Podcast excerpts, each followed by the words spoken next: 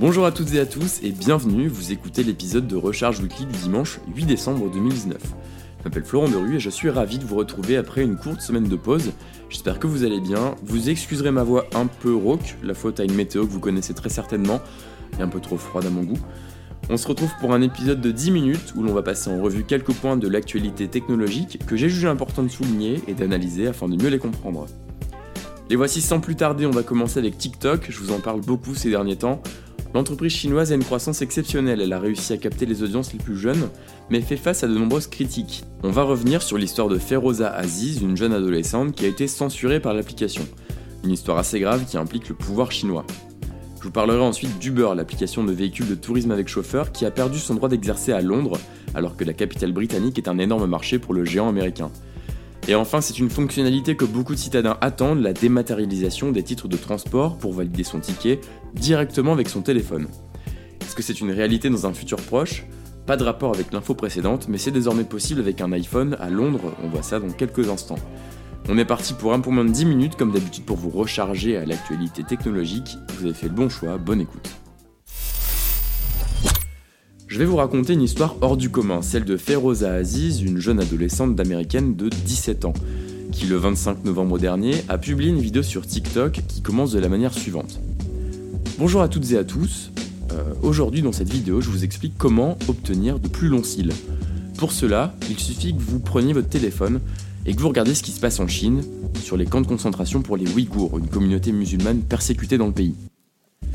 Ce qui s'apparentait à un tutoriel beauté comme on en voit des milliers sur internet se transforme très vite, et sans prévenir, en un message extrêmement politique et engagé. La vidéo est un succès immédiat avec plus de 500 000 likes sur l'application, mais peu de temps plus tard, à sa grande surprise, Feroza se rend compte que sa vidéo n'est plus disponible sur l'application. Le développeur de TikTok, ByteDance, se justifie dans la foulée après que cette probable censure ait été révélée, mentionnant l'existence de contenus autres que celui-ci sur son compte, ne respectant pas les conditions d'utilisation, ce qui lui a valu une suspension. Mais lorsqu'on y regarde de plus près, cette censure est tout sauf anodine. Elle touche une corde sensible car le réseau social est chinois, et la thématique de cette vidéo renforce l'image d'un pays autoritaire. On imagine une proximité entre le régime et les GAFA, équivalent chinois on va dire, dont TikTok. Ce n'est pas la première fois que l'application est impliquée dans des affaires de censure. Il y a quelques mois, une enquête du Guardian révélait les conditions selon lesquelles les vidéos pouvaient être supprimées. Et c'était très flagrant parce que par exemple, il était impossible de trouver des vidéos ayant comme sujet la révolte à Hong Kong, résolument contre le gouvernement chinois. Alors que l'application est en passe de devenir une des plus populaires dans le smartphone des adolescents du monde entier, devant Snapchat, il est intéressant de voir comment les contenus sont filtrés. Cette expansion à très grande vitesse pourrait être freinée par les acteurs de la régulation aux États-Unis par exemple, qui ont en ligne de mire l'application et ses conditions d'utilisation vous doutez bien qu'au-delà du respect de la liberté d'expression, il y a aussi un intérêt des Américains à fragiliser l'acteur chinois pour conserver le leadership sur nos écrans et bien évidemment sur notre attention. Coup de tonnerre, le 25 novembre dernier, Uber, l'application de véhicules de tourisme avec chauffeur, a perdu sa licence, son droit d'exercer dans la capitale britannique. Des litiges, il y en a eu à l'appel pour l'entreprise américaine dans de nombreuses villes du monde entier. Et cette fois, c'est l'autorité des transports londonienne qui a retiré ce Graal qui permettait de circuler dans la métropole. La raison de cette interdiction est très simple, le nombre de chauffeurs exerçant illégalement sur l'application était immense. Plus de 14 000 trajets effectués avec des chauffeurs qui partageaient leur compte avec d'autres personnes, ce qui pose évidemment un gros gros problème de sécurité pour les clients, puisque ça ouvre la porte à des collaborateurs qui ne sont pas des professionnels. C'est un coup dur pour Uber car Londres est un des marchés les plus dynamiques d'Europe avec plus de 45 000 chauffeurs dans la capitale. Mais cela va obliger l'entreprise à revoir sa copie en termes de sécurité. Ce n'est d'ailleurs pas un problème isolé puisqu'en France, sur Twitter, depuis quelques jours, le hashtag Uber Over ne cesse de circuler.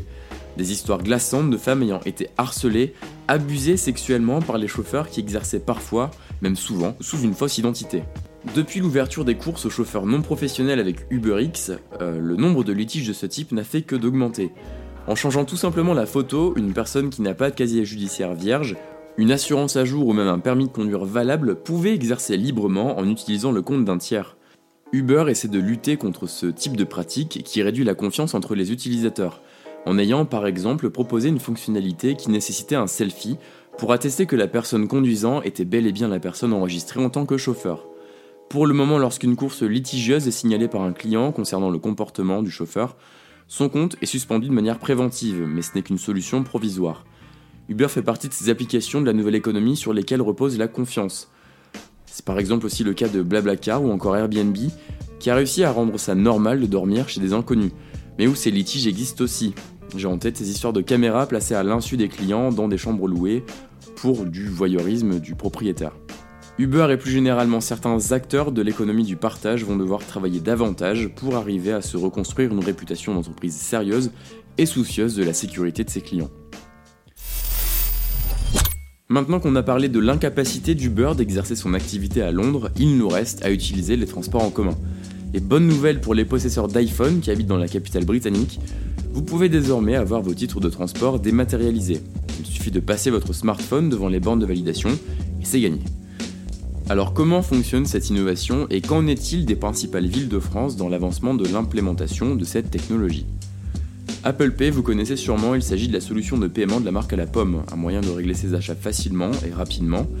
Ce que vous savez peut-être moins, c'est qu'Apple Pay dispose d'une fonctionnalité qui permet de valider son ticket ou son abonnement de transport en commun directement en passant son téléphone contre la borne. À Paris, il est possible de prendre les transports en commun directement avec son smartphone Android lorsque celui-ci est compatible NFC et qu'il dispose d'un abonnement chez Orange ou Soch. Niveau compatibilité, vous allez me dire qu'on a vu mieux, la région Île-de-France est toujours en train de chercher un accord avec Apple pour étendre le développement aux appareils de la marque. La raison est simple, Apple veut prendre une commission de l'ordre de 30% lors de l'achat d'un titre de transport sur iPhone. Des frais non négligeables qui pourraient entraîner une hausse du prix du ticket. On a le même type de situation à Lyon, où la validation par smartphone est uniquement réservée aux possesseurs de téléphones Android. La solution pour l'instant serait peut-être dans la dématérialisation par SMS à Grenoble, Rouen, Reims et à Caen. Vous pouvez payer votre ticket grâce à un SMS surtaxé, ce qui ouvre cette technologie aux personnes n'ayant pas de smartphone. Le SMS conserve donc une utilité à l'heure des échanges qui se passent essentiellement sur les plateformes de discussion instantanée. Longue vie au SMS. On termine cet épisode avec le chiffre de la semaine. 3600, c'est le nombre de trottinettes électriques mises hors d'usage par le groupe d'action Extinction Rebellion lors de la première journée de grève générale ce jeudi 5 décembre. Extinction Rebellion est connue pour des actions coup de poing en faveur de l'écologie et du développement durable. La raison pour laquelle l'association a recouvert de peinture les QR codes permettant de déverrouiller les trottinettes est qu'elle permettait d'une part de se déplacer malgré la grève des transports, mais d'autre part que ce mode de transport se révélait tout sauf écologique avec ses rechargements la plupart du temps effectués grâce à une énergie fossile, et d'autre part la faible espérance de vie de ces appareils, moins d'un mois en moyenne finissant détruites, non recyclées ou jetées dans les fleuves des villes où elles sont exploitées. Merci d'avoir écouté cet épisode de Recharge Weekly. N'hésitez pas à me faire part de toutes vos remarques et vos suggestions de sujets sur Twitter. Mon pseudo c'est Florent de rue, tout collé.